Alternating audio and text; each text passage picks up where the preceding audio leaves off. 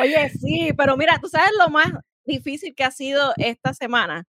Y es que hace un calor, pero un calor de 100 grados en adelante pero una cosa increíble, increíble. Entonces, uno sale de la ducha para ir a vestirse, para después coger e, esa...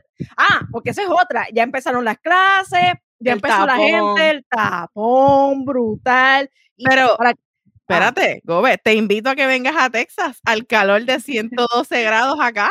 ¿Qué tú uy, crees? Uy, uy, uy, uy, uy, uy, No, no, no, no, no, no, no, no, no, no, no, no, no. Eso es como ir a Ponce. oye, oye, oye, oye, jefa, pero no vinimos solas esta vez. Acuérdense que en nosotras tres esto es una conversación entre la jefa, la gobe y tú que nos escuchas. Y hoy venimos acompañada de, por supuesto, dándole la bienvenida a nuestra invitada, a Zuleika Jiménez, fundadora del proyecto La Ansiedad. Mucho gusto, bienvenida a nuestro programa, Zuleika. Saludos, espero que se encuentren muy bien. Muchas gracias por la invitación y aquí estamos disponibles para ustedes y para su audiencia. Gracias, gracias un millón. De verdad estamos bien contentas, bien contentas con tenerte aquí como nuestra invitada.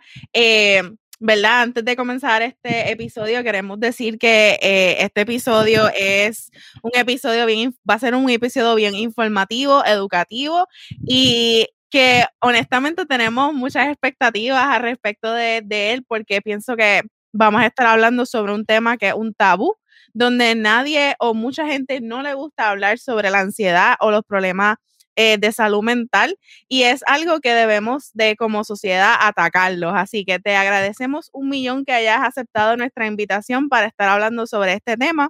Así que eh, bienvenida a la casa de RN Studio y a nosotras tres. Así que vamos a comenzar conociéndote un poquito. Este, queremos saber de dónde eres y cuáles son tus credenciales.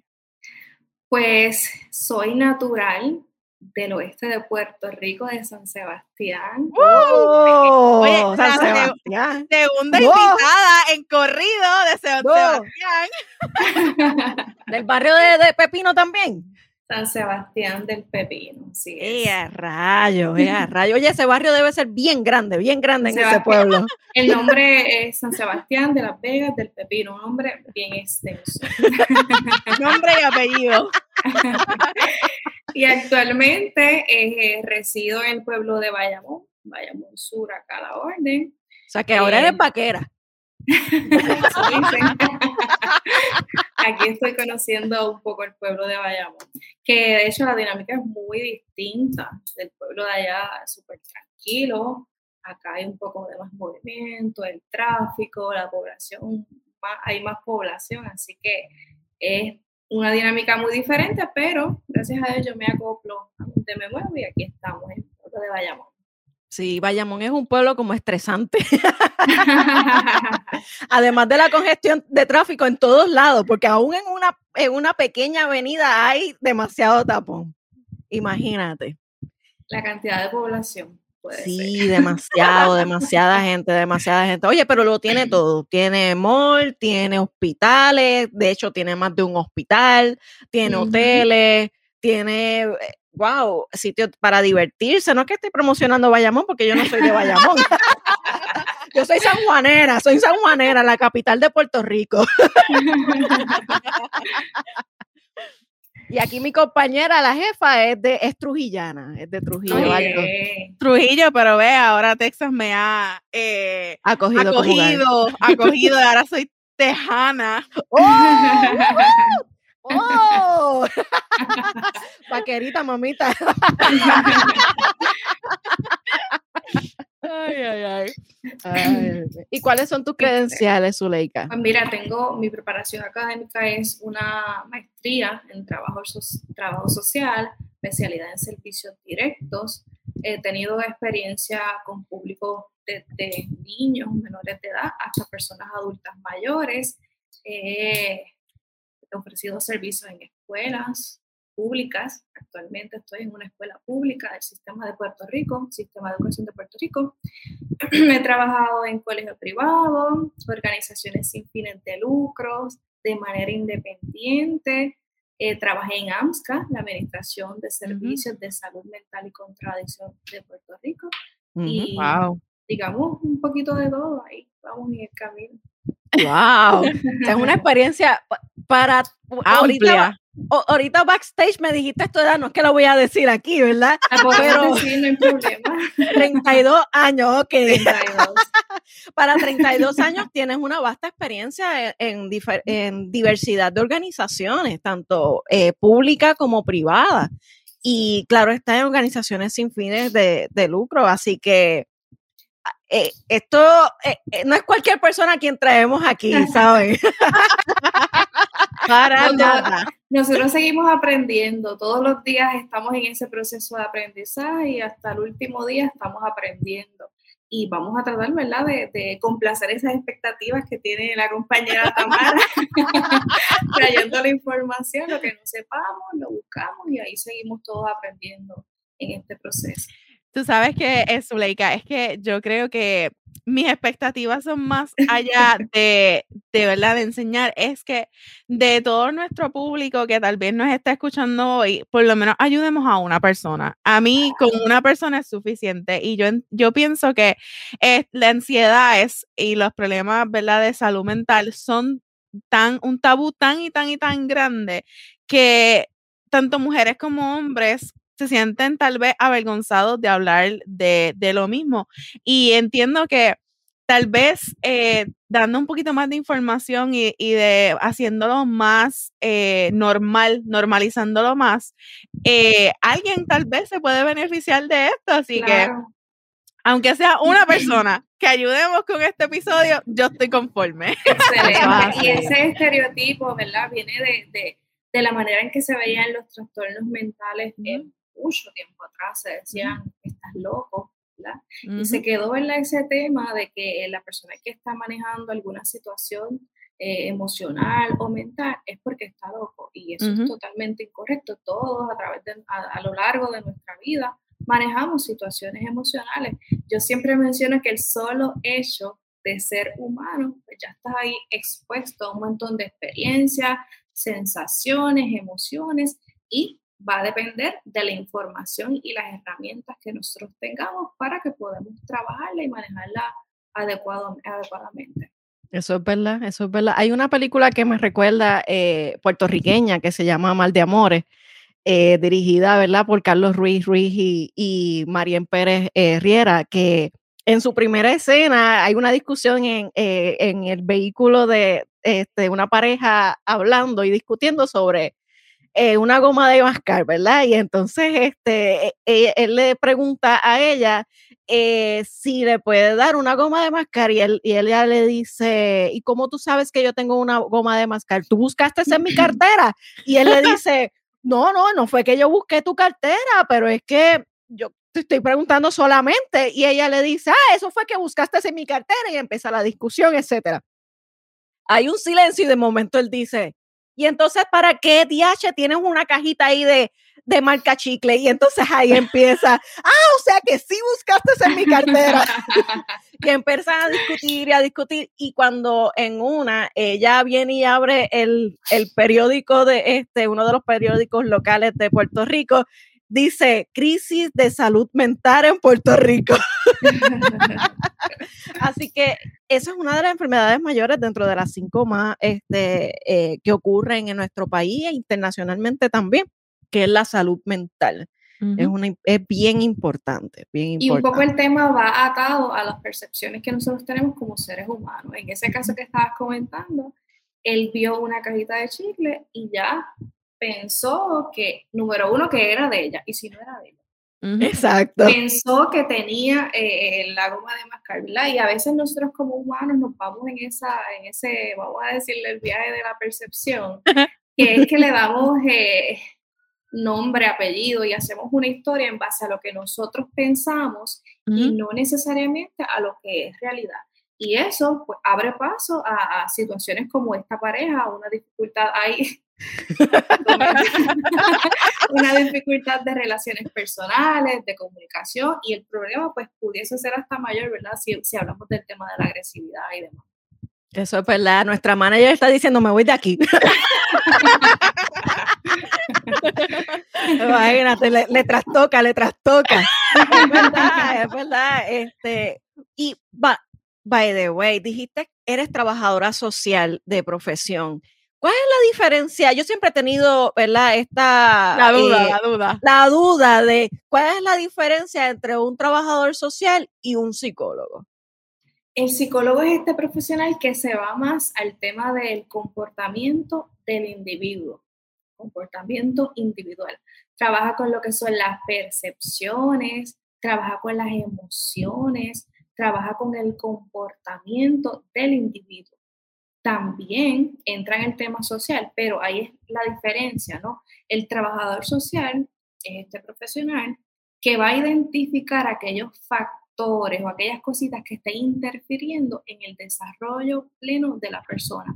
Por ejemplo, yo estoy trabajando en este presente con jóvenes y mi trabajo allí consiste en ayudarle junto con los maestros, el estudiante, la comunidad, los, los padres, a que podamos eh, identificar qué cosas están interfiriendo en tu desarrollo académico. Y sobre eso vamos a trabajar. Por ejemplo, si el estudiante tuviese alguna situación en, su núcleo familiar, digamos algún problema de negligencia, maltrato, comunicación que se da mucho entre padres y adolescentes, pues identificada la situación, ahí comienza el, el rol, ¿verdad? O el trabajo de un TS. Vamos a ver entonces de qué manera nosotros podemos aportar a que esa comunicación sea efectiva, por ejemplo. Lo mismo sucede cuando hay compañeros que están molestando o acosando a otros. Sin duda eso es algo que interfiere en el desarrollo académico del estudiante. Pues vamos ahí, como les digo a ellos, vamos entonces a buscar esa situación y ver de qué manera la podemos resolver se asemejan estas dos profesiones porque ambas trabajan con el individuo y también trabajan con, con la sociedad, ¿no? Y una pregunta, porque también están los consejeros. Y, eh, o sea, casi siempre he visto que la persona eh, me dice, no, yo soy consejero, o, o, ¿verdad? Estudio consejería o estudio trabajo social y psicología. O sea, el consejero tiene más o menos el rol entre medio de trabajo social y, psicología. Depende del escenario y la preparación. Por ejemplo, hay consejeros profesionales en el área de salud mental, que más, bien trabajan el tema emocional y demás, y el consejero académico, que son los que hay en las escuelas, que son los que ayudan al, estudiante cuando esas notas están bajitas, cuando son candidatos a fracasar en alguna clase, cuando tienen dudas sobre qué desean seleccionar estudiar en el futuro, pues ahí entra el consejero en el área escolar. Wow, mm, estamos, aprendiendo porque yo honestamente te digo, yo pensaba que los tres eran más o menos lo mismo y que estudiaban lo mismo. Sí, sí. Tienen su, parecido, pero cada uno pues se, va a enfocar en un área distinta. El psicólogo en, más en el individuo, pero no descarta, ¿verdad? Su entorno, porque ese entorno provoca cambios en un individuo. El trabajo social, buscando estos factores que interfieren en el desarrollo pleno, el consejero académico en, lo que es, ¿verdad? Académico, valga la redundancia de ese estudiante. Mm, y en los coach life, porque hay, también está la gente que hace coaching life. Mira, como, como, como la gobe. Bueno, yo, soy health coach, que es distinto. Ah, health coach. sí, yo, yo tengo una certificación en, Dr. Sears Wellness Institute, ¿verdad? Es uno de los mejores o cuatro mejores de, del mundo eh, dando coaching en salud pero yo más bien lo que trabajo es eh, dando coaching en lo que es la integración de, de, del, ya sea del empleado, porque mi línea todo el tiempo es recursos humanos y relaciones laborales, esos son mis estudios.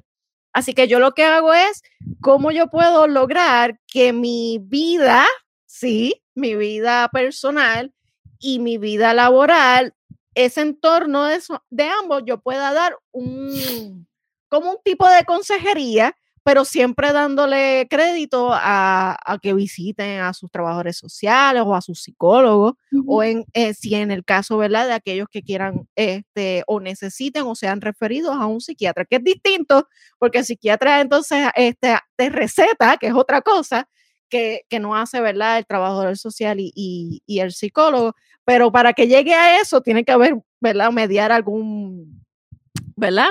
y me corrige Zuleika, debe haber un tipo de referido porque no, yo no me voy a, autoanalizar de que necesito el psiquiatra. en la mayoría de los casos sí. Este, se supone que el trabajo del psiquiatra no solamente sea eh, recetar, pero aquí en la isla se, se, habla mucho de que el psiquiatra que voy, pues solamente me receta y uh afuera pues se supone que el psiquiatra también entre en un proceso de, de, psicoterapia, ¿no? De diálogo con ese paciente, que no sea solo eh, medical y sería todo. En cuanto a los coach life, esto es, ¿verdad?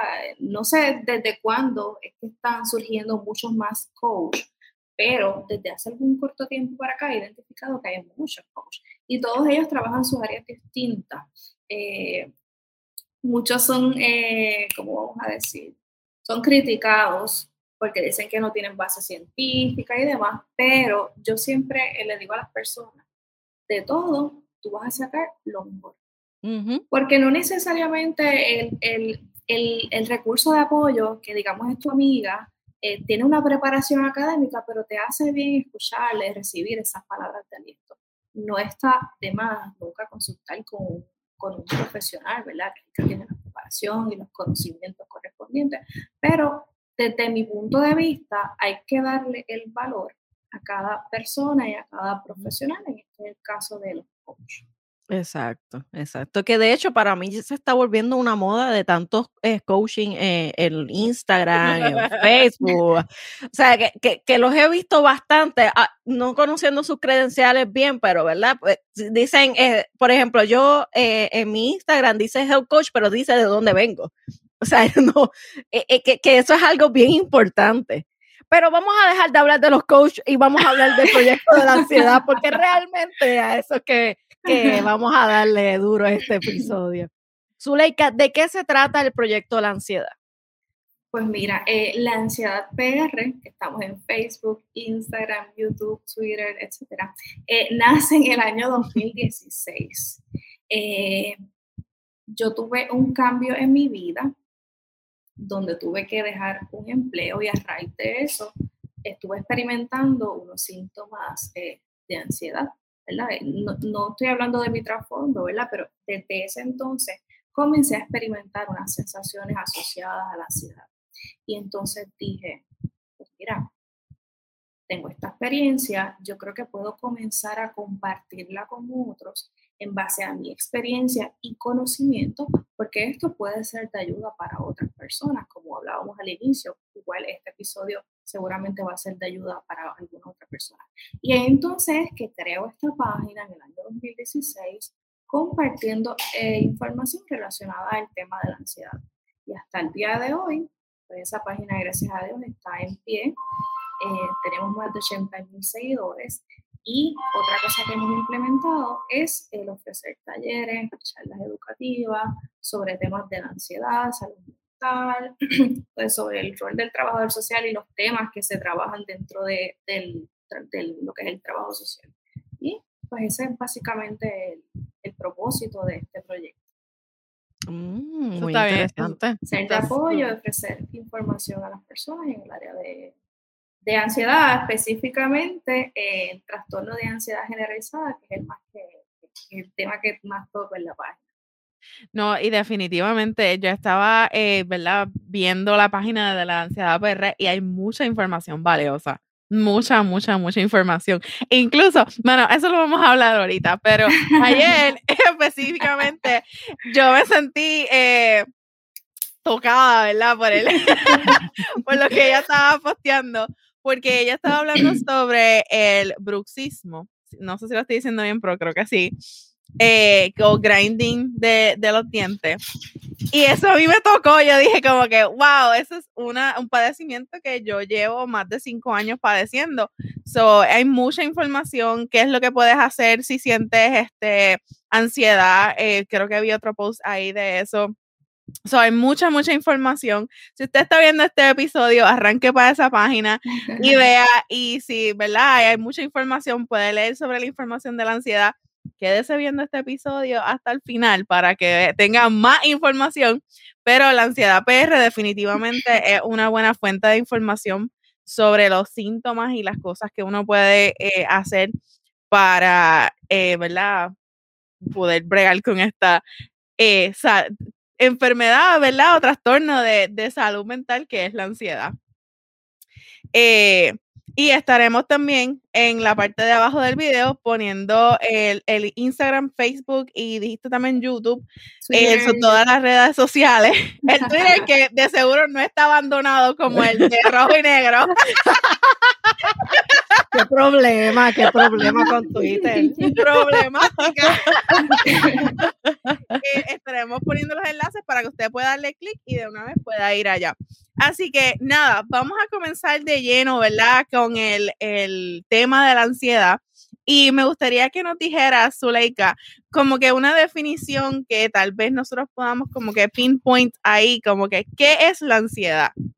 Que yo también hice mi asignación, yo tengo aquí mis definiciones, pero cuéntanos, ¿qué, ¿qué es la ansiedad? Pues el término, lo que es la palabra ansiedad, se utiliza para describir la respuesta emocional ante lo que nosotros consideramos como un peligro o una amenaza. Así que la ansiedad como tal, y no estamos hablando del trastorno, ¿verdad? Estamos hablando de la ansiedad que muchos experimentamos, es un mecanismo de defensa es como una alarma que tenemos integrada que se activa, como mencioné, ante situaciones que nosotros consideramos peligrosas o amenazantes. Eh, en los tiempos de la prehistoria, esta población eh, tenía que estar constantemente activo, pendiente, hipervigilante, porque pues estaban en un periodo donde tenían que cazar o evitar que algo les sucediera por algunos ¿verdad? animales de estos bien grandes. Que se ha casado. Cazar y ser casado. exacto. Pues entonces, ese es el mismo sistema que nosotros tenemos hoy día. Mm. Pero a veces se nos ha quedado activado y está ahí tratando de ajustarse a las demandas del presente. Por eso es que a veces no manejamos la ansiedad adecuadamente. Venimos de, ese sistema y estamos aquí tratando de sobrevivir con esto, ¿verdad? Porque a veces no sentimos estas alertas innecesarias.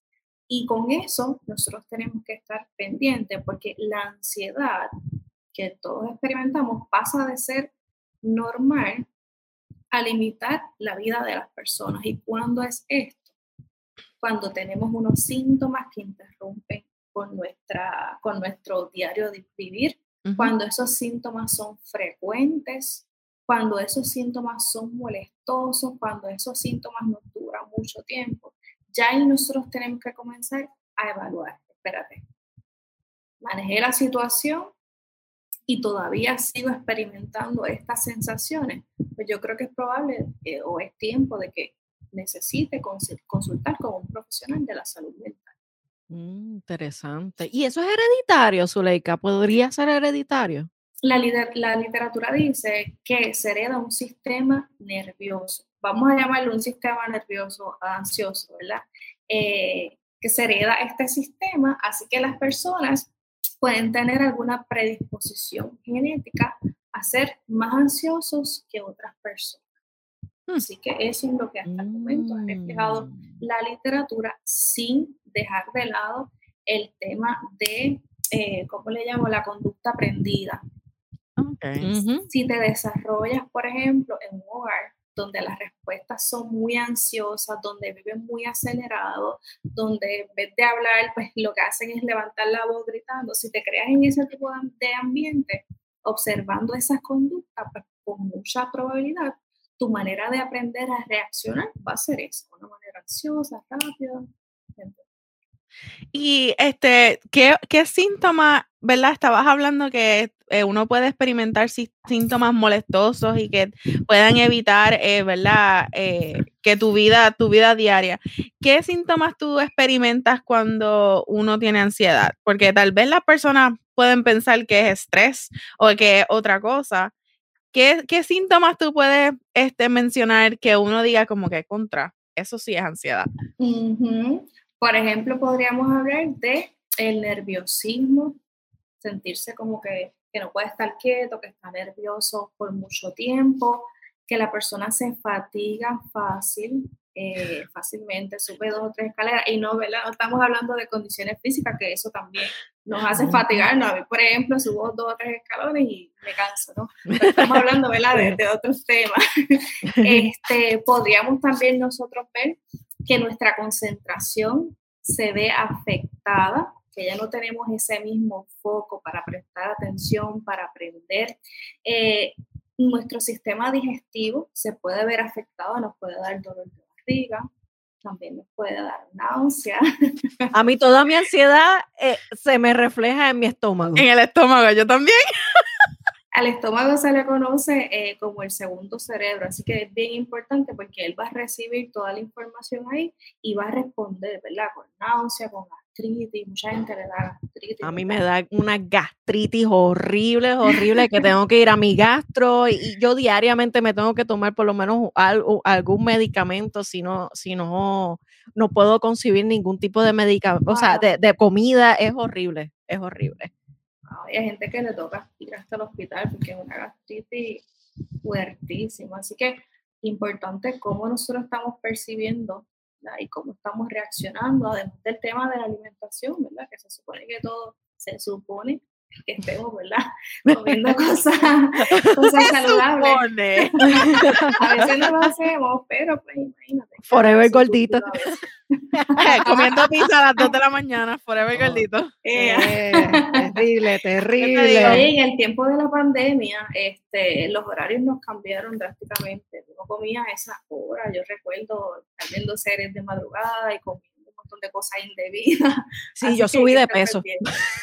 Sin duda, yo. ahora es que estoy tratando, ¿verdad?, de bajarle a las dosis a las comidas, porque primero tengo que entrar al traje de novia en enero para mi boda.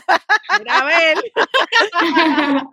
y segundo, este, por salud, porque, o sea, yo eh, ahora mismo ah, esta semana estaba practicando zumba y me lastimé el pie. me emocioné tanto con él. You look awesome, awesome smile, y qué sé yo qué, y yo iba brincando y me emocioné, y ya me lastimé. El tiempo cambia. Oye, y eso, este, ajá, perdón, discúlpame, Zuleika. ¿Y es curable? ¿Es curable la ansiedad o, o, se considera una condición crónica? La ansiedad es, es algo que se puede tratar con mucha eh, psicoeducación, con mucha psicoterapia, ¿verdad? por el personal cualificado. Eh, hay algunas personas que tienen sus sesiones, porque es importante que sepamos que no hay un número determinado de sesiones para que la persona ya esté, eh, sepa manejar, ¿verdad? La ansiedad. Cada persona es distinta, tiene un proceso distinto. Pero este, pues cada persona va a manejar la situación con un profesional adecuado y eh, me perdí, ¿no? Digo que, que, que, que si es curable o no, e, es, ah, tratable. acá. Ok, sí, pues se trata. Algunas personas manifiestan que después de sus sesiones ya se sienten más, más eh, ¿verdad? Que han adquirido esas herramientas para manejar la, la ansiedad y pueden seguir su vida. Hay otras personas que manifiestan que después de sus sesiones pueden tener algunas recaídas y es importante que sepamos que esto puede deberse a las situaciones que maneja la persona. Tal vez está pasando por un proceso bien difícil y somos humanos, la podemos caer, pero sí la ansiedad tiene su tratamiento y sí podemos llegar a manejar, no le diría yo controlar, diría yo manejar estas sensaciones de ansiedad. Acá me perdí, entonces, la mirando acá la preguntita. Este, ¿Hay alguna época en el, año que estadísticamente estamos más propensos a tener esa ansiedad? Pues mira, con la ansiedad no he conocido de literatura o investigaciones que digan en esta época o estos meses las incidencias de ansiedad va a aumentar. Sin embargo, cuando se habla de la depresión, hay algo que se llama el trastorno afectivo estacional, que surge en algunas épocas del año, más bien en, el tiempo de otoño o invierno. Navidad. Dice que, que, que esto se debe también a la falta de exposición de luz Sucede mucho en los países. Ah. Mm, Pero eh, también muchas personas experimentan pérdidas en, estas épocas significativas como es Navidad, diciembre. Así que puede ser que estos recuerdos ah, se aviven nuevamente en la persona y le provoque una baja en el estado de yo estaba haciendo una investigación en, una de las pasadas eh, eh, clases que tuve de la universidad y yo, yo estudio administración de empresa, pero sí tratamos el tema de la felicidad cuando se trata de, del empleo. Así que hay, pues, hay un estudio que es el World Wide, eh, eh, eh, es, largo el, título, pero es relacionado con la felicidad. Y se hace un estudio de felicidad a nivel internacional y uno de los países que más tasas de suicidios tiene es Japón. Entonces, uno se pregunta, un país que, que sí tiene pobreza, tiene, tiene, las tres clases marcadas, ¿verdad? Este, clase alta, clase media, clase baja. Eh, pero eh, también es, una, es un país muy avanzado tecnológicamente, muy desarrollado. Entonces, como uno, como uno entra en razón de que es uno de los países con, tasas más altas en, en suicidio? Eso nos da la información de que no necesariamente, por más desarrollado que esté un país, significa que la estabilidad emocional de la persona va a estar óptima. Así que el sistema puede avanzar, pero eh, la persona no necesariamente va a ir a la par. Allá trabajan mucho, ¿verdad? Según he leído, hay un fenómeno que no recuerdo ahora el nombre, pero es de estas personas que trabajan casi su, la mayor parte de su, de su tiempo, de su, en su vida, y hasta duermen en sus áreas de trabajo. Sí, oh, sí he leído que este tipo de población que se dedica, digamos, la vida a, trabajar y hasta duermen allí, son personas que terminan suicidándose muchas veces. Sí, eso es, que imaginemos, es que solamente imaginar que nuestra vida, eh, lo único que tiene para hacer eh, es el trabajo. O sea, no estamos diseñados para eso. Nosotros necesitamos la socialización, necesitamos el espacio personal, no todo puede ir atado al trabajo. al trabajo. Con ese tema, de verdad. Son workaholic, son bien workaholic. De hecho, ahí, y, y, a mí me gusta mucho dar ejemplos de películas, y en una de las películas de los 80 es Gone Ho, que es una película desarrollada en la industria automotriz, y esta película es cómica. Eh, esta empresa eh, japonesa eh, está en Estados Unidos, fabrican vehículos este, y entonces la fábrica cierra, por lo que entonces miles de personas y miles de trabajadores que eran unionados se quedan sin empleo. Así que el líder unionado va a Japón a convencer a la compañía de que reabra la industria y ellos le establecen que está bien, vamos a hacerlo, pero vamos a enviar un equipo de aquí para enseñarles y verificar si realmente están capacitados para poder volver a reabrir la fábrica. Entonces viene el contraste cultural, porque cuando el japonés empieza a trabajar, según ¿verdad? la película este, en esta manufacturera, cuando ellos llegan y le tiran una alfombra roja desde el avión hasta la entrada, ellos se quitan los zapatos. Y entonces pensando, ¿verdad? Porque si, si tú eres invitado a su casa, tú te quitas los zapatos o si hay alfombra, tú te quitas los zapatos. Y entonces ellos todos se quitaron los zapatos los japoneses cuando bajan del avión y todo el mundo se quedó como, ¿qué está pasando aquí? Luego de eso empieza el primer día de trabajo de los japoneses con los americanos y entonces este, ellos hacen ejercicio antes de trabajar y ellos no, eh, los trabajadores se quedan igual que nosotros. yo hago ejercicio antes de trabajar, ¿verdad? Pero, eh, pero yo en otra vida fui japonesa. A mí me encanta la animación japonesa, anyway. anyway eh, de los que pueden ver este en YouTube, pueden ver todos mis, mis animes y mis cómics ahí atrás de mí. Anyway, pero nada, eh, no hablando de mi, de mi colección, hablando de la película, hay una parte en que ellos eh, todo el tiempo era trabajo, trabajo, trabajo. Y entonces le dicen, no, este, para tú poder alcanzar a llegar a, creo que eran a mil, mil, mil vehículos fabricados, tú tienes que trabajar más de ocho horas y como ellos eh, no estaban acostumbrados, o sea, el estadounidense no estaba acostumbrado en la fábrica a trabajar más de ocho horas porque entendía que su vida personal y familiar también era mucho más importante que el trabajo. Y al ver ese contraste cultural, ellos dijeron, no, pero es que el, eh, o sea, el japonés le dijo, pero es que si tú produces, tu familia va a estar bien. Y llegó un punto en que el líder unionado y el gerente japonés que, vino a, traer el equipo japonés a, ver eh, y a enseñar cómo trabajar, exactamente como en Japón, ellos se hacen muy amigos porque hay una parte que él se lo lleva a jugar bowling. Y él le dice, pero es que no tengo tiempo para eso. tenemos que trabajar, tenemos que trabajar. Y él, no, no, no, saca este espacio para hacerlo y compartir con tu familia.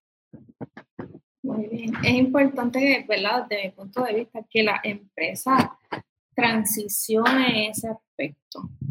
Por lo menos, yo he ido, hace tiempo que ya no voy, pero hace mucho tiempo fui a una entrevista y una de las preguntas que me hicieron fue, ¿tú trabajas bajo presión? Y mi mm. respuesta fue, el ser humano no está diseñado para trabajar bajo presión.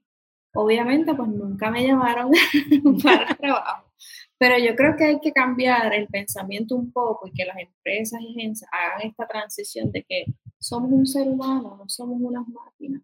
Eso es así. Necesitamos ese espacio personal con la familia, ese espacio de autocuidado. Yo siempre lo menciono en la página, porque de, de ese de ese viaje tenemos que despertar, no, no, no giramos en torno a un trabajo igual los patrones. Saqué un escrito está en la página que se llama El cruce de líneas y se asocia un poquito a esto que estamos conversando y lo que hablo ahí es que eh, las aplicaciones han sido un avance pero también ha sido como introducido, ¿verdad? En nuestro espacio personal y vemos muchas veces estos jefes o jefas que se pasan haciendo peticiones ahora que no son laborables. Y eso es algo, ¿verdad? Que yo siempre estoy bien pendiente de eso porque mi, ah, mi propósito y lo que promuevo es que nosotros aprendamos a separar el tiempo y ir en ese camino educando a que trabajamos de esta hora a esta hora y de aquí a acá tenemos una vida no es que nos neguemos, no es que dejemos de dar la milla extra, ¿verdad? Porque nos gusta lo que hacemos, pero ese espacio tiene que ser respetado. claro.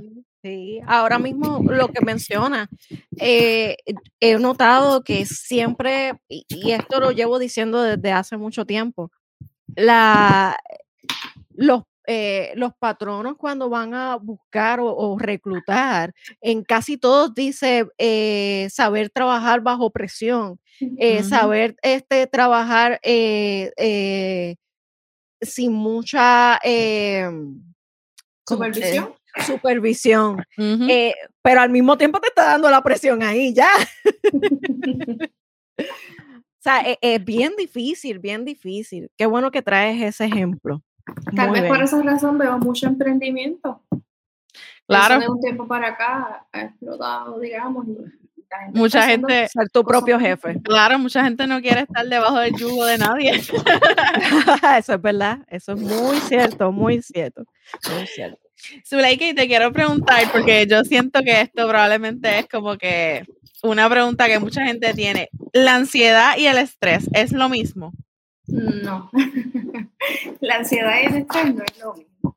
Eh, de hecho, si por mucho tiempo experimentas estrés, hay una probabilidad de que se convierta en ansiedad o en un trastorno de ansiedad. Así que el estrés va a ocurrir porque la persona en algún momento entiende que no cuenta con las herramientas para manejar X situación. Y entonces veo un conflicto, un conflicto entre la demanda de afuera, del medio, y los recursos que nosotros tenemos para afrontar esa situación. Hago la distinción con la ansiedad, trayendo este ejemplo, y es por ejemplo el tema de la economía, para poder diferenciar lo que es estrés de, de ansiedad. Eh, si por ejemplo estamos atravesando una situación complicada, ¿verdad? Tenemos que pagar nuestra casa, obviamente, ¿verdad? O a la mayoría de las personas eso le puede traer un poco de estrés porque si no pagas tu casa, pues no tienes dónde vivir y te va a provocar una tensión, ¿verdad? Y unos síntomas asociados al estrés. Ahora bien, si consigues pagar esa casa y tú todavía continúas con esa preocupación financiera y más aún dirige esa atención eh, hacia otras preocupaciones, pues ya ahí estaríamos pasando de estrés a ansiedad. Ok. ¿Se entendió? Sí, sí definitivamente. Cuando quitas lo que te produce estrés y tú te sigues sintiendo súper bien, pues quiere decir que lo que estaba pasando era estrés. Que era el detonante. es correcto. Ahora bien, si estás en esta situación de, aspecto financiero, las resuelves y sobre eso sigues sintiéndote preocupado o tenso, pues ya estamos hablando del tema de ansiedad. Ok. Qué interesante.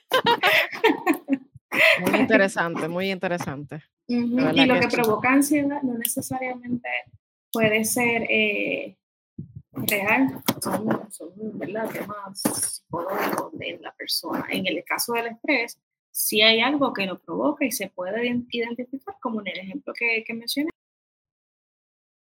So, Zuleika, entonces cuéntanos, ¿hay una diferencia de relación entre los ataques de pánico y la ansiedad? O sea, como que yo siempre he tenido esa pregunta porque yo nunca he tenido, gracias a Dios, un ataque de pánico, pero siento que sí he tenido ansiedad. So, Cuéntanos un poquito. Sí, hay relación. De hecho, eh, las personas con, con ataques de pánico. Con trastorno de ansiedad pueden experimentar ataques de pánico y viceversa. Sí hay una relación entre eso. Y no solamente las personas que experimentan el trastorno de ansiedad generalizada, sino otros, dentro de otros trastornos también se pueden, eh, pueden experimentar lo que son los ataques de pánico, que es un trastorno también, trastorno de pánico. Wow. ¿Y qué son trastornos de ansiedad? Porque acabas de decir trastornos y me quedé como que, ajá, ¿qué es eso? La palabra trastorno es como un término que, utilizan a nivel de medicina. Es importante saber que dentro de los trastornos de ansiedad según el DSM-5, que es el, el, como decía la compañera ahorita, el, el libro de los psicólogos. Eso esa, es la Biblia de, esa es la Biblia de los, de los, de los psicólogos. Exacto. Pues dentro del de, área de trastornos de ansiedad hay varios. Algunos de ellos son mutismo selectivo. ¿Lo habían escuchado? No. No. ¿Qué es este, eso? Lo más que uno conoce, ¿verdad? Es el trastorno de ansiedad generalizada, la fobia específica, la fobia social. El mutismo, en síntesis, es eh, esta incapacidad que tiene la persona para expresarse en ciertas situaciones de su vida. Por ejemplo, cuando yo trabajaba en un colegio hace varios años atrás, había un estudiante con mutismo selectivo y al momento de hacer las presentaciones frente a la clase, ¡Eso soy yo! no le salían las palabras. No, no podía. Se le hacía difícil eh, expresarse. Y no solamente, en, no solamente en público, sino también eh, de manera individual. Ay, me da hasta con vomitar. Ajá. Horrible. Horrible, horrible. Yo no sé ni cómo yo estoy aquí en este podcast. eso, eso, es un buen indicador. A todos nos ha pasado esto de los nervios frente al público, pero la diferencia, ¿verdad? Cuando hablamos de, de trastorno de salud mental, es cuando dejamos que ese miedo nos imposibilite y digamos, no, me siento horrible, no voy para allá, no voy a hacer la presentación.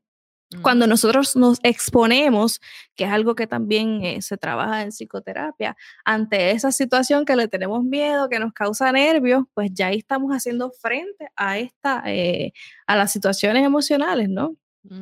Pues entonces volviendo al, al, joven, pues él no podía verbalizar frente a público ni frente a persona a persona, tú a tú.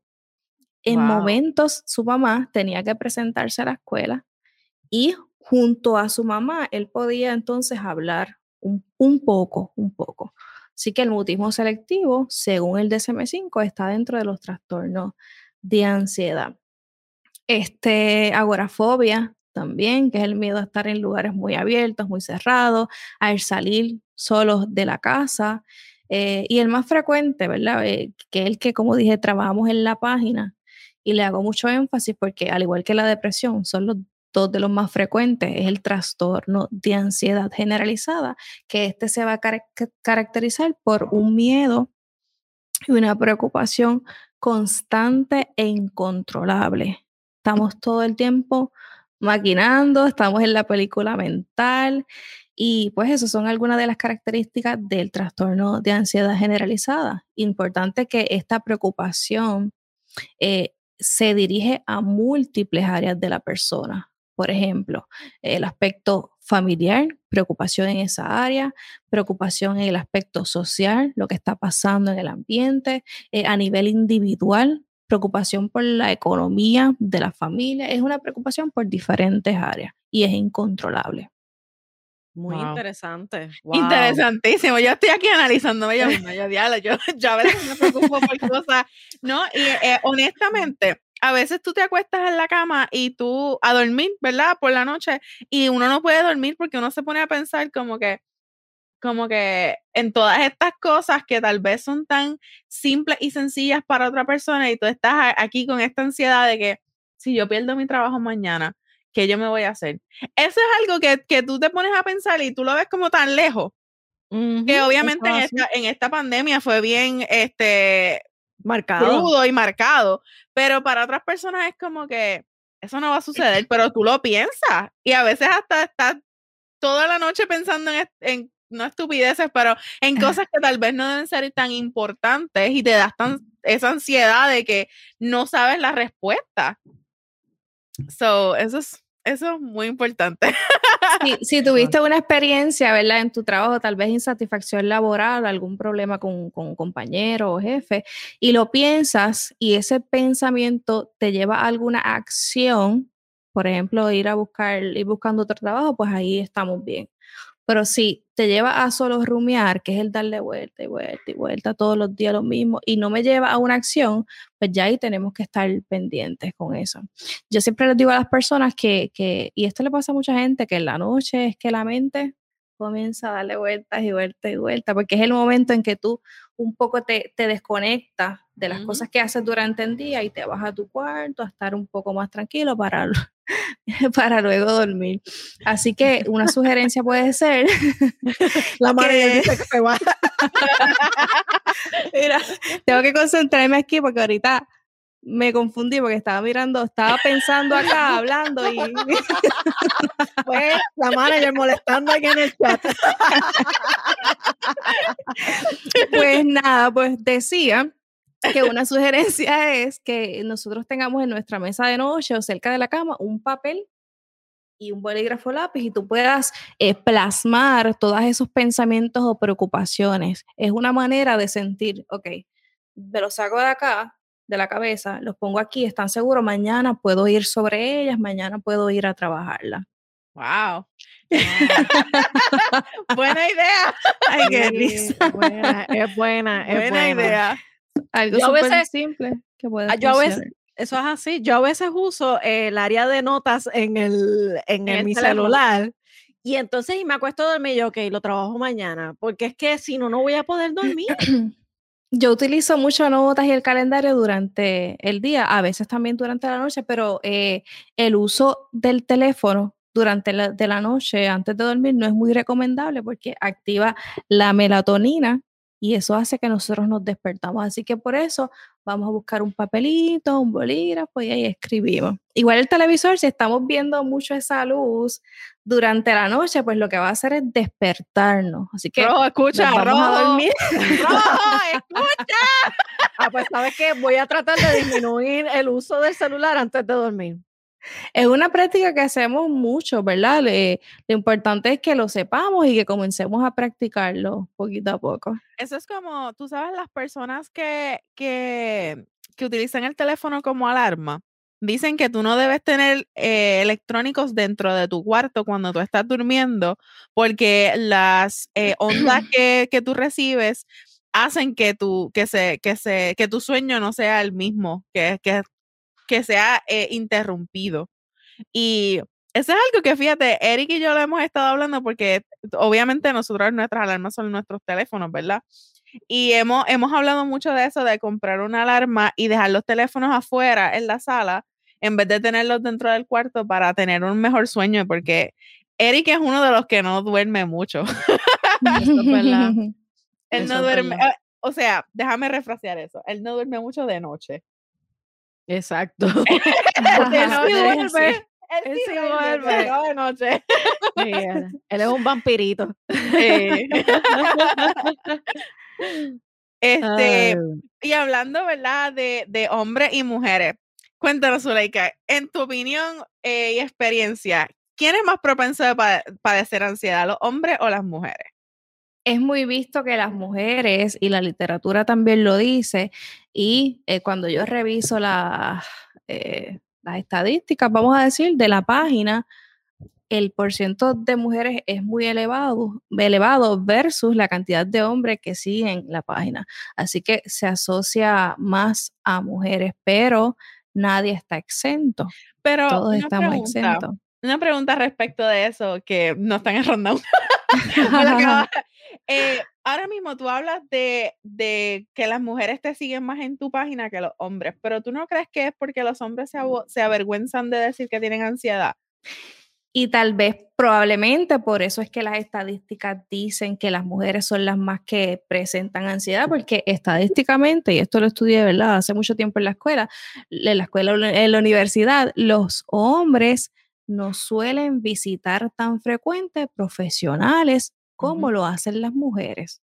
Así que vemos mucho más que las mujeres preguntan más, buscan más información y se ocupan un poco más de su salud física y emocional en comparación con los hombres. Los hombres muchas veces dicen, no voy para allá, no voy a sacar ese tiempo, las mujeres sí. Pero tú no crees que es más porque la sociedad los ve es como más machista y piensa que el hombre debe ser más fuerte y ellos se avergüenzan tal vez de demostrar esa vulnerabilidad de que necesitan ayuda.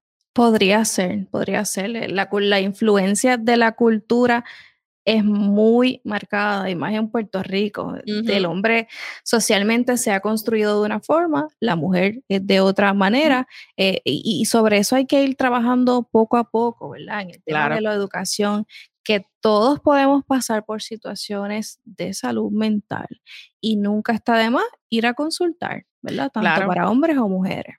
Eso es como cuando dicen, ah, los hombres no lloran. Es como que sí, los hombres lloran. Es como que, ¿por qué tú no, porque tú no puedes dejar ver tus emociones? Porque simplemente eres hombre. Eso no tiene mucho sentido, pero la sociedad ha marcado que los hombres eh, tienen este, es un poco machista y es como que ese estereotipo de que no, yo soy el fuerte, yo soy el que tiene que hacer esto, yo soy el que no va a llorar, el que tengo que soportar la familia. Yo creo que en verdad con este episodio, eh, yo creo que eso era lo que yo más me, me, quería dirigir a que el tabú y, y, el hecho de que sí se puede hablar, de que mira, si tú de verdad necesitas, tienes ansiedad, si tú estás experimentando estrés por el trabajo, por la situación financiera, la pandemia ha sido un año terrible para todo el mundo, no solamente para las mujeres.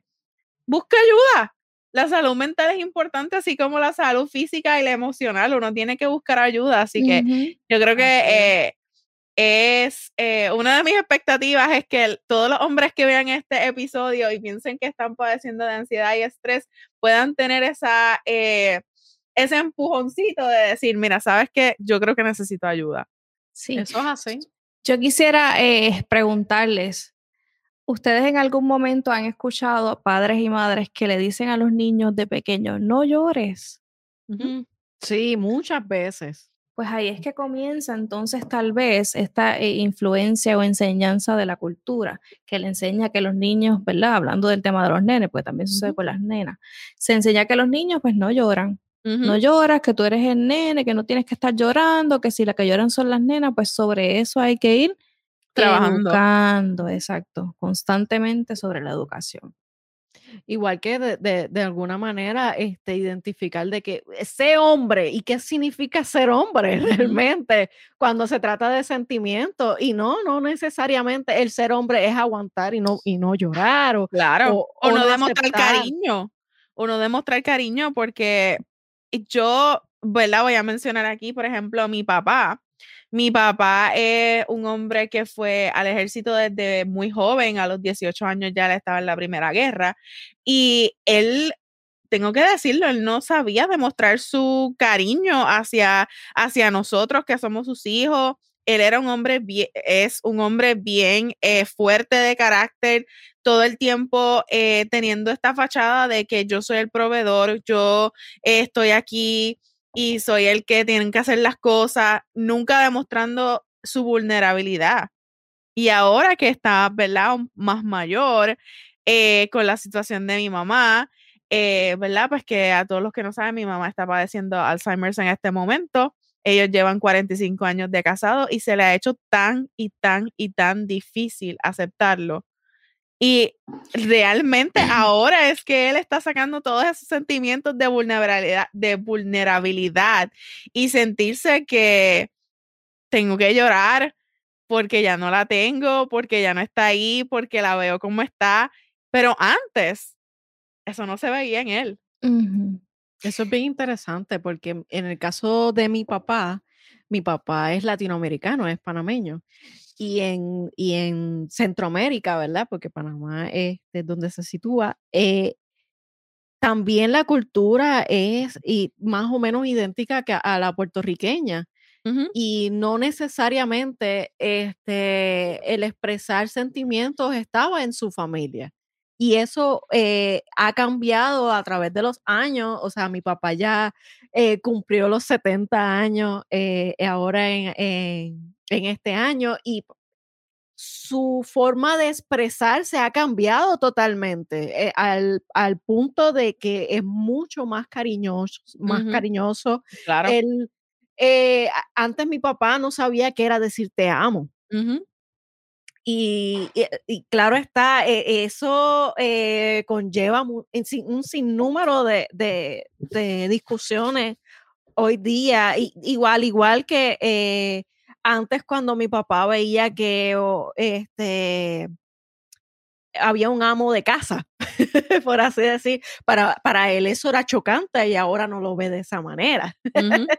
o sea que son muchas cosas que, que, han podido surgir cambios en algunos países, todavía falta. Eh, pero aquí en Puerto Rico creo que, que, hay que trabajarlo un poco más. Y eso eh, encierra su, su el que, el que puedan decir, mira, yo necesito ayuda profesional, eh, padezco de trastorno de ansiedad, eh, pero no, no busco ayuda. Eso es de loco, como, como dice mi papá. Recuerden que, que, al inicio estábamos hablando de, de la conducta aprendida. Pues con mucha probabilidad tal vez, ¿verdad? No, no sé el trasfondo, pero esto fue una conducta aprendida. También sus padres probablemente eran de esa manera. Y de igual, de la misma manera en que aprendemos a responder de manera ansiosa, esta parte efectiva se va aprendiendo con, con, con esa experiencia. Tal vez en otras situaciones pueden ser algunas experiencias duras o difíciles que hayan tenido, además del aprendizaje cultural, los que los lleven a, reprimir eh, el tema de las emociones. Pero qué bueno que, ¿verdad? Que ya poco a poco se va educando sobre el tema y algunas experiencias hacen que, salgan esas emociones. Una vez eh, se entienda lo importante y valioso de esto, la persona puede comenzar un proceso de, de tal vez de libertador, tal vez sanador. Y en el caso de mi papá, por ejemplo, eh, él ha estado visitando una psicóloga también, que me entiendes que eso yo creo que lo ha ayudado un poco a, a, soltar ese, eh, esa cohibición de, de sus sentimientos. eso ha sido bien importante para él. Qué bueno, qué bueno. A veces una, una, mm, una coraza, una, un mecanismo de defensa que el ser humano utiliza para no exponerse tanto y si no me expongo, no sufro. Pero igual sufrimos. en silencio. Una pregunta, Soleika, de, de, acuerdo a verdad, estadísticamente hablando, ¿qué edades más o menos específicas o, o, o, un range de edades eh, tú crees que ha, ha sucedido o, puede, ya sabemos que nadie está exento a que pueda ocurrir la ansiedad, pero, eh, pero más o menos qué edades empieza a, a verse en los estudios? Las edades más frecuentes o las etapas más frecuentes son la adolescencia y la adultez. La adolescencia es una etapa. Yo no quiero ser grande. probablemente eso también. La, la, adolescencia es una etapa donde este eh, joven. Adolece o carece de ciertas herramientas o destrezas para la vida y en la adolescencia pasamos por muchos cambios. ¿verdad? ya pasamos esa etapa. Así que en ese proceso de la adolescencia puede eh, las personas comenzar a experimentar ansiedad, de igual manera en la adultez. Si estabas manejando situaciones que te llevaron a ansiedad y no las trabajaste, sigues aumentando en edad y cuando llegues a la adultez van a estar ahí todavía, a diferencia de que se suman otras situaciones o responsabilidades. Deuda. que la trabajar. Deuda. Exacto, tenemos que salir a trabajar, tenemos la familia y tenemos un sinnúmero de preocupaciones, eh, de, de, tareas, ¿verdad? Que, que a medida que pasa el tiempo, pues se pueden ir incrementando. Por eso es que se, la literatura menciona que la etapa de la adolescencia y la adultez son cruciales en este tema del desarrollo de la ansiedad. Yo, yo, te soy, yo, yo, te voy a ser honesta. Yo cuando era adolescente me daba ansiedad la exámenes. ¿A quién no? No, no, tú sabes que, pero había gente que era como que, ah, yo estudié cool, fine. Pero yo era de las que a mí me daba de todo hacer un examen. Incluso, te voy a decir más, cuando yo tomé mi examen de la licencia de tecnología médica, yo me tuve que zumbar sal. Porque yo era un monojo de nervios, era, era eh, horrible, o sea, literal, e, eso fue, ese día fue horrible para mí. y ahora, ¿verdad? Uno tiene ansiedad de muchas cosas también, pero uno las trabaja poco a poco. Las maneja, exactamente. Importante hacerle, hacerle frente poco a poco y no, no que nos mantengamos cohibidos, porque si no, pues no vamos a, a, crecer o a superar esa situación. Exacto. Ahorita hablamos sobre eh, que puede afectar eh, eh, con condiciones en el estómago, etcétera. Eh, ¿Has tenido algún caso que has trabajado, ¿verdad? Con, con, adolescentes también, inclusive en AMSCA, sobre anorexia y bulimia, pues provocado por el trastorno, el trastorno de ansiedad? No he trabajado casos específicos que tengan que ver, ¿verdad? Por ansiedad con el tema de la bulimia y la anorexia, pero puede haber también este, alguna relación, ¿verdad? Eh, como mencionábamos, eh, afecta el estómago cuando es bien fuerte. Así que sabemos que estos dos trastornos también tienen que ver con ese tema de, del estómago, ¿verdad? La bulimia, cuando la persona, ¿verdad? Se provoca. Se, provoca el vómito. Exacto. Tienen relación, pero no he trabajado ninguno de ellos. No solamente eso, produce también bruxismo, como lo estábamos hablando al principio. By the way, hablando del brucismo. ¿Qué es eso? ¿Qué es eso? ¿Qué es eso? Eso es el crujir los dientes o el apretar. Lo que la jefa hace todas las noches. el, apretar este, la mandíbula. Eso muchas veces es inconsciente mientras la persona duerme, está apretando. Y si, si no tienen si, si tienen un aire en la casa y lo apagan, cuando se acuesten y tengan ese sueño que sea intermitente de desvelo, ah, tal vez pueden oír cómo crujen los dientes mientras se duerme. Eso, al rojo le pasaba eso, me escuchaba. Por eso fue que yo tuve que ir al quiropráctico porque él le escuchaba los dientes míos haciendo ruido. Wow. Tú, sabes qué? que eh, en, a mí me encanta eh, los documentales o, ¿verdad? Que, que, hace Michael Moore. Eh, él hizo uno sobre las Torres Gemelas y, y planes médicos. Y fue muy interesante porque había personas que lo padecían y decían que debido a su participación, ya sea como bomberos, enfermeros, etcétera, durante el proceso de búsqueda y, claro está, de eh, eh, luego de, las víctimas de, las víctimas del de 911, eh, empezaron a, tener ese, ese, ese, síntoma, ese comportamiento de, de, que se escuchaba a veces el ese de, de, los dientes y muchos de ellos empezaron a, a perder dientes o, ¿verdad? Mira, yo no te voy a decir cuántas, yo no te voy a decir cuántas coronas yo tengo en esta boca por culpa de eso. Pero para más decirte, a mí al principio me molestaba mucho porque cada vez que yo iba al dentista, la dentista me decía, tú sabes, eh, ¿tú crujes los dientes? No. ¿Tú tienes una vida estresante? No. Entonces, todo el tiempo era la misma pregunta. ¿Tú, ¿Tú sientes ansiedad? No. O sea, porque en realidad yo no le estaba identificando como que yo tenía ansiedad o, estrés, nada de eso. Una vez yo llego aquí a Texas, me da un dolor de muela terrible, voy a la dentista y la dentista me dice, tú tienes desgaste en todos tus dientes, tú tienes, tú padeces de eh, grinding, que es lo mismo en inglés, eh, de, dientes, tienes que empezar a utilizar una boquilla que se llama Night Guard de noche.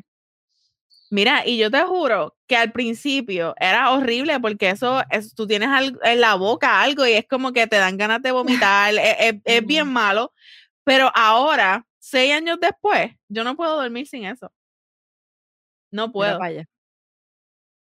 Porque yo, se desgasta, desgasta el diente. no solamente eso, si yo no duermo con eso, yo me levanto con un dolor de cabeza que tú no tienes idea del dolor de cabeza que a mí me da. Y me, a veces a mí el dolor de cabeza es tan fuerte que me duelen los oídos. Sí. Wow. De cómo yo aprieto la mandíbula. Sí. Y, y fíjense lo, lo extraordinario que es nuestro cuerpo, que a veces pasamos por presiones, estrés en los trabajos y demás, y nosotros no podemos identificarla, pero nuestro cuerpo es tan extraordinario que nos avisa. Y esto, ¿verdad? Este tema es una manera de donde el cuerpo nos dice, mira, estás sobrelimitándote, ¿verdad? Estás sobrepasando eh, presiones en, en, en la familia, en el trabajo, etcétera. Y entonces el cuerpo te va avisando. La ansiedad lo mismo, ¿verdad? Nos avisa. Así que es bien importante que nosotros le prestemos atención a todas estas sensaciones que nosotros vamos a ir experimentando ah, en nuestra vida, ¿no? No, está brutal, de verdad. Mira, y tú me mm. habías comentado que hay unos ejercicios que oh, uno puede hacer.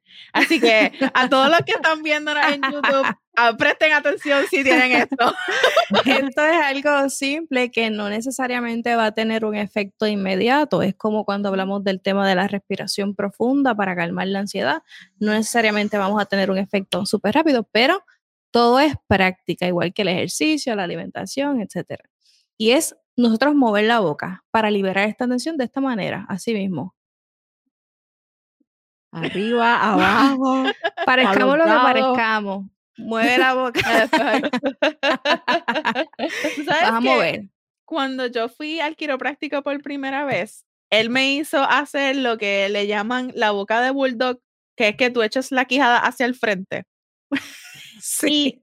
Eh, él me dijo que eso era uno, eso era algo bien, bien, bien importante y yo no puedo echar la quijada hacia el frente. ¿Por qué? ¿No tiene cuello? No, no es cuello, es que la quijada la tengo tan tensa que los músculos están tan y tan y tan apretados que no, no tengo movimiento hacia el frente. Y masticar, y, masticar este goma de mascar. No, muchacha. masticar también. Con el abre y cierra también es un movimiento y darte golpecitos y movimientos, ¿verdad? Esto es un, algo sencillo que también se puede trabajar. Yo voy al quiropráctico, yo hago movimientos de eso, yo hago todo eso, pero no puedo masticar chicle porque tengo tantos trabajos dentales que no puedo masticar chicle. No, pues imagínate todas las coronas que tienes puestas, imagínate. Déjame decir, mi amor, yo soy una reina con cuatro o cinco coronas. Oh, tienes más coronas que la reina Isabel. Importante que, que sobre estos movimientos y lo que podamos hacer es que nosotros podamos ir identificando qué es lo que nos está produciendo sensaciones en el cuerpo y trabajarlas, ¿verdad? Porque de nada vale que estemos moviendo aquí, marcando chicle y demás, cuando tenemos 20 cosas que no hemos manejado que van a seguir ahí, ¿verdad? Vamos a seguir aquí paliando eh, los síntomas. Y entonces, eh, hablando de todo eso y, ¿verdad? Este, eh, hablando un poquito de medicina alternativa. cuéntanos, ¿Qué es mejor? ¿Hacer un tratamiento psicológico, farmacológico, tal vez trabajar una medicina natural? Yo sé que tal vez depende del caso, pero más o menos. Pues sí, depende del caso, depende también del tiempo en el que la persona haya estado experimentando eh, la ansiedad, depende de la intensidad de la ansiedad. Eh, yo creo que, que ambas se pueden tratar. Eh, yo creo que ambas se pueden tratar, se pueden experimentar y la persona determine la que mejor le funcione. Este, no, sé, ¿verdad? No me atrevo a decir una en específica porque cada cuerpo es distinto, cada necesidad es distinta. Así que pueden tratar ambas eh, y la que mejor les funcione, pues esa es.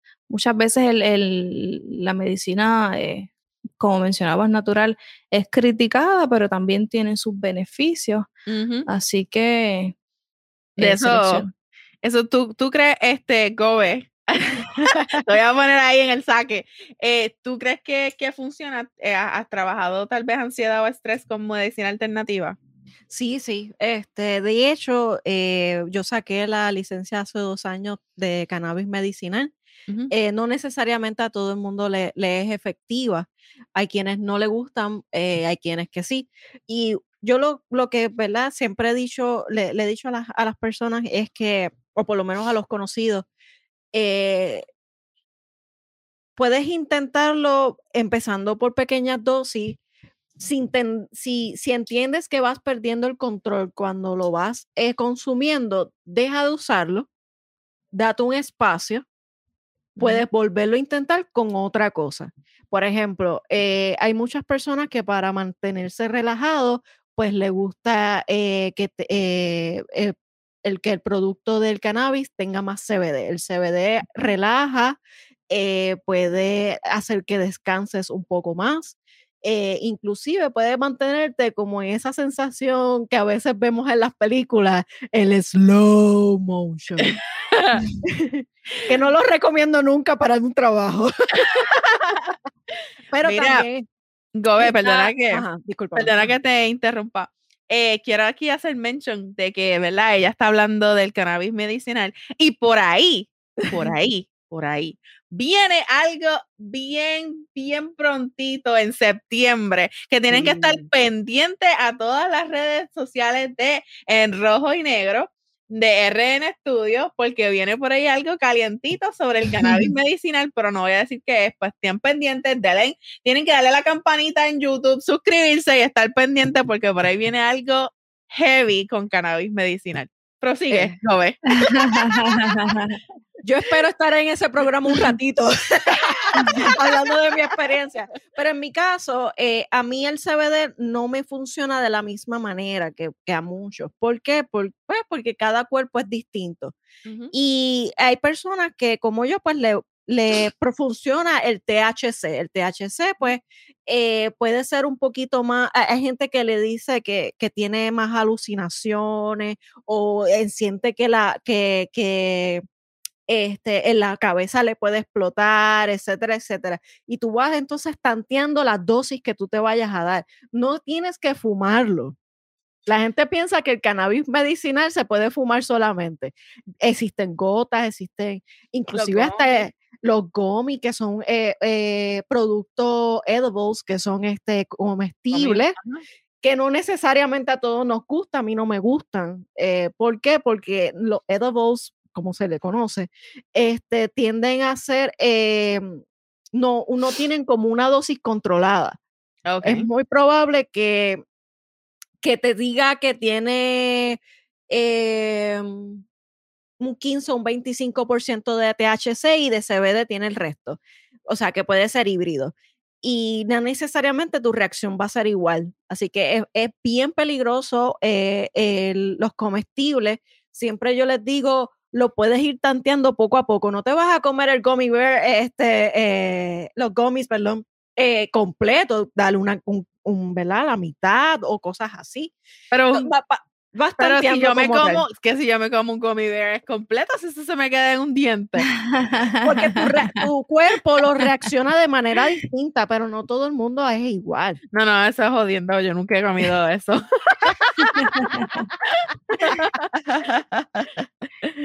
Así que nada, cambiando de tema. Próximo tema. Ay, Bueno, eh, Ajá, Gómez, cuenta. Sí, no, dale. No, dale. No, no, ya. Pensé que ibas a decir algo. Te comes la patita del gomi y le dejas la otra, el otro canto. Me como la cabecita y dejo el cuerpecito. bueno, y este, vamos a hablar ahora sobre la ansiedad y las mujeres embarazadas.